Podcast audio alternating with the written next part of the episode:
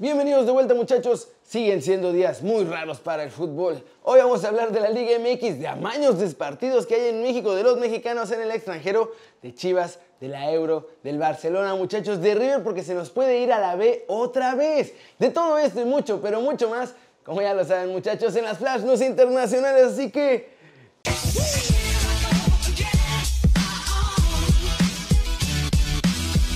Arranquemos con la nota de fútbol del día y es sobre los partidos de la jornada 10 de este domingo, porque muchachos, ganó mi Atlas. Por fin ganó mi Atlas. Solo tuve que esperar más de la mitad del torneo para poder ver ganar a mis zorritos otra vez.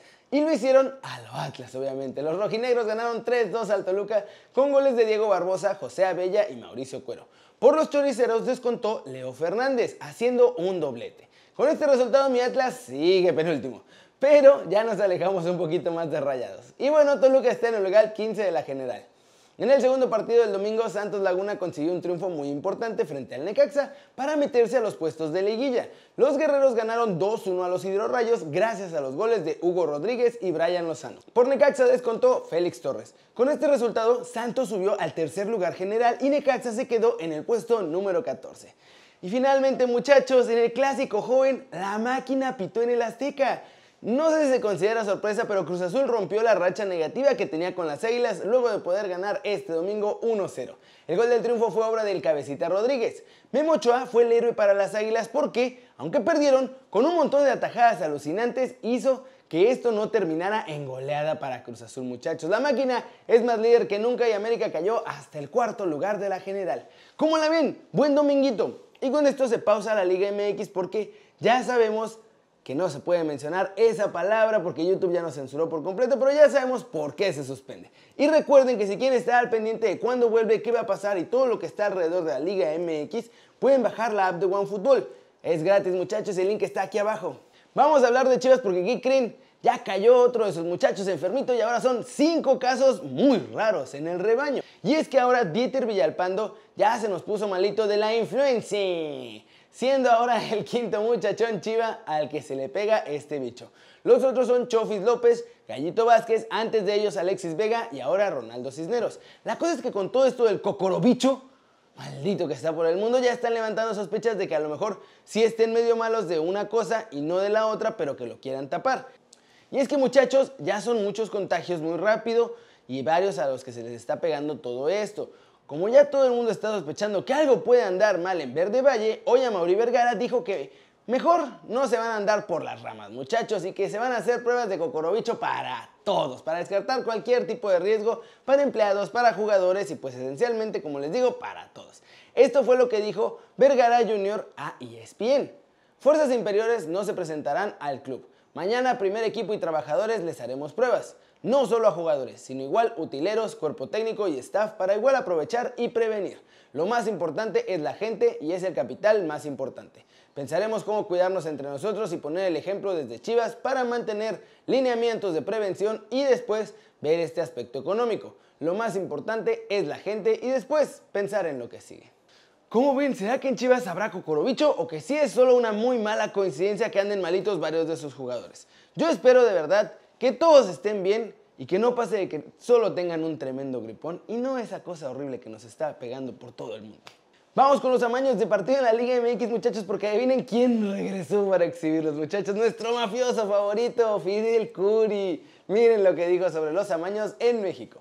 El día 3 de diciembre, que era la junta a la que yo estaba convocado, pero no pude ingresar, llevaba yo todas las pruebas hasta de amaños de partido. Es un tema delicado, muy delicado, delicadísimo. En las reuniones de la liga siempre se los dije, aquí hay amaños de partido. Y se los comprobé. Les dije, este árbitro me ha pitado tantos partidos con este equipo y miren lo que hizo. Y no es quejarme ni echarle la culpa al otro, yo asumo mis responsabilidades.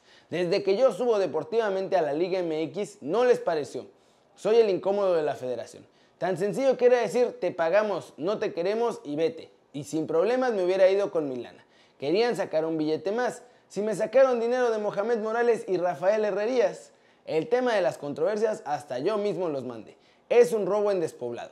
Si dicen que dieron 18 millones de pesos para cobrar controversias, a mí me cobraron 19 millones 200 mil pesos más por quedarme, 139 millones 200 para que me quedara.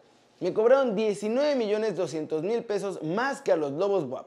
No sospecho ya, lo tengo todo claro. Como ven, a ver, no dudo que hay mucho cochinero en la Liga MX, pero no tengo pruebas para asegurarlo. La cosa es, si Curi tiene las pruebas, ¿por qué no las saca a los medios? Y así sí, exhibe a todos los que hay que exhibir en el fútbol mexicano. Vamos con el resumen de nuestros chavos en el extranjero, muchachos que siguen entrenando con diferentes métodos y en casita y haciendo cosas muy diferentes ahora que el cocorobicho nos está pegando por todos lados. En España, Xavi Gil, preparador físico del Betis, explicó cómo van a entrenar Guardado y Laines desde su casita. Y esto fue lo que dijo. Le enviamos paquetes de tres sesiones de entrenamiento para tres días a cada jugador. Y dentro de esas tres sesiones se les envían también unos videos demostrativos de cómo realizar diferentes tareas en sus casas, porque tampoco pueden salir a la calle. Adaptamos la programación y las tareas al espacio que ellos tienen. Hay chicos que tienen mucho más espacio y pueden hacer alguna cosa más y profundizar un poco más, y otros que no tienen tanto espacio. Nos adaptamos a las condiciones particulares de cada uno. Por eso, dentro de la programación hay muchos cambios individuales.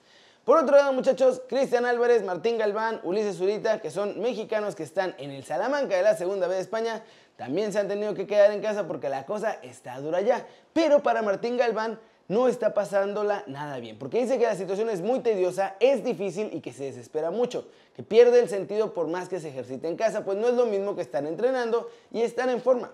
Y finalmente los Wolves pues siguen activos porque la Premier sigue sin hacer nada, muchachos. Pero ellos volvieron a presumir a nuestro chavo Raulito Jiménez en sus redes para demostrar que lo quieren como una estrella y que quieren que se quede con ellos. Raulito suma 13 goles y 6 asistencias en esta Premier League, con ello participando en el 46% de las anotaciones del club, muchachos. Casi la mitad de los goles de los Wolves pasan por los pies de Raulito, ya sea que los haya metido o los haya pasado. Y casi todas las jugadas de ataque también pasan por Raúl. Eso sí, teniendo esto en cuenta muchachos, los Wolves no quieren perder todo este punch goleador, pues Raulito ya es el mejor de la historia de su club. Muchachos, vamos a ver qué pasa el próximo verano. ¿Cómo la ven todos en casita entrenando? Casi todos, más bien. Unos ya aburridos, pero eso sí, todos cuidándose y esperando que pronto el mundo vuelva a funcionar como siempre, muchachos. Flash News, la selección mexicana detiene su actividad de todas las categorías hasta nuevo aviso, después de que se tenían programadas concentraciones de los partidos para la sub-20 que tenía amistosos, concentraciones juveniles también. Tigres, muchachos, canceló el entrenamiento este lunes ante las medidas de prevención. Sin embargo, tienen tan borrado a Jürgen Damm del plantel que ni le avisaron de esto. Se enteró cuando llegó a Suaza muy listo para entrenar mi muchacho. Pobre Damm. De acuerdo con la prensa en España, el PSG ahora sí está dispuesto a vender a Neymar y el Barcelona está ahí al acecho. Muchachos, los parisinos quieren, según la prensa, 150 millones por el brasileño. Un precio bastante bueno para el nivel que podría alcanzar Neymar. Este domingo la prensa británica dio a conocer que el martes pasado cuatro ladrones entraron a la casa de Jan Bertongen para llevarse sus pertenencias. Los cuatro raterillos amenazaron a la familia del futbolista del Tottenham y los retuvieron mientras terminaban de robar el domicilio del belga. La decisión de River Plate de no presentarse a jugar los partidos de la Copa y de la Superliga Argentina por el Cocorobicho, obviamente, y haciendo caso a lo que están diciendo los doctores muchachos, va a hacer, o puede hacer más bien, que pierdan la categoría. Y esto porque el artículo 72 del reglamento de transgresiones y penas de la AFA dicta que si un club no juega tres partidos, ya sean consecutivos o alternados en un mismo torneo, va a descender automáticamente. Y de hecho, si llegan a cuatro, los van a desafiliar. Ay, muchachos, en Europa también siguen viendo qué hacer con todas las ligas y con los torneos de Copa y la Champions y la Europa League y hasta la Euro. De hecho, sobre la Euro, Italia y Austria ya se han puesto a favor de cancelar la edición 2020 de este torneo. No importa si es que se pospone o si de plano no se juega.